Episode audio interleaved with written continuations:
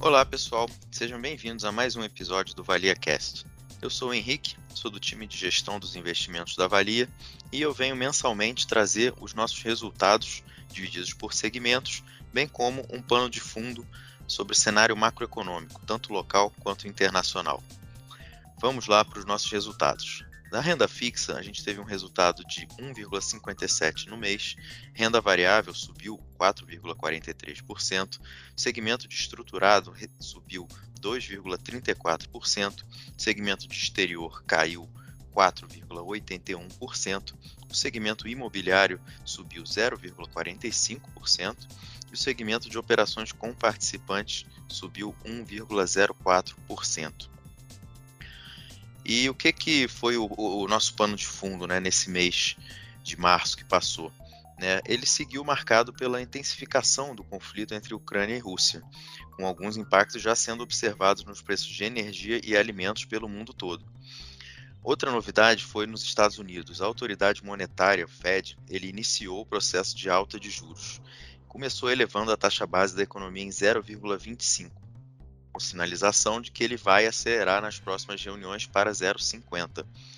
O aperto monetário ele é justificado por conta do aquecimento econômico no país e a robustez do mercado de trabalho, que vem já com um nível de desemprego muito baixo em sua mínima histórica, o que tem levado a uma inflação mais persistente por lá. Passando a zona do euro, a inflação também surpreendeu, novamente, e bateu um novo recorde histórico. Os preços de energia e alimentação foram os componentes que mais contribuíram para a escalada da inflação no bloco econômico. Também, né, fruto de, do conflito armado entre Ucrânia e Rússia. Né, a zona do euro ela é muito dependente de, de, de insumos, tanto russos quanto ucranianos, e isso vem pressionando os preços por lá.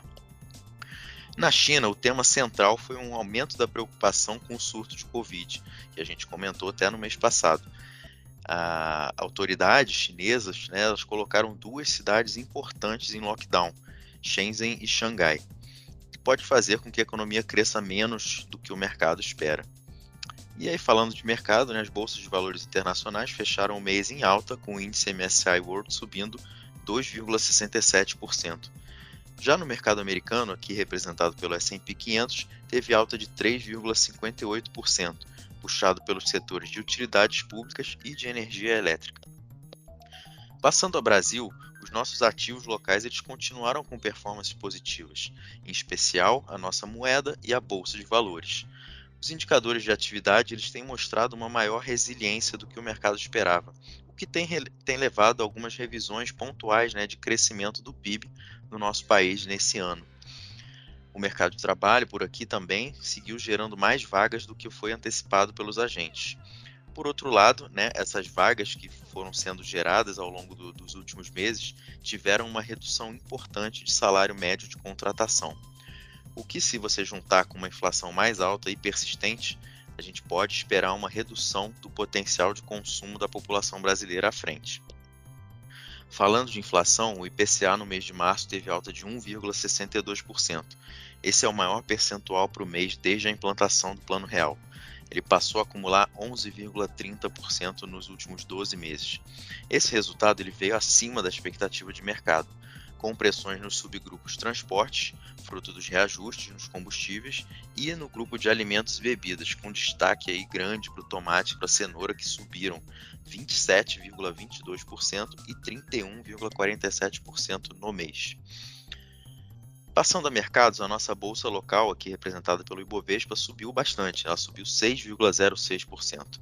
O destaque positivo aí foi o setor de utilidades públicas e o setor financeiro. Na renda fixa, as taxas de juros pré-fixadas apresentaram alta, média de 29 pontos base, nos vencimentos até ali aproximadamente 2024. Enquanto isso, as NTNBs apresentaram queda média de 35 pontos, sendo as maiores quedas nos vencimentos até 2035, o que reforça um pouco a expectativa de mercado de uma maior inflação à frente. Era isso para esse episódio, pessoal. Fico no aguardo de vocês para um próximo encontro. Um grande abraço.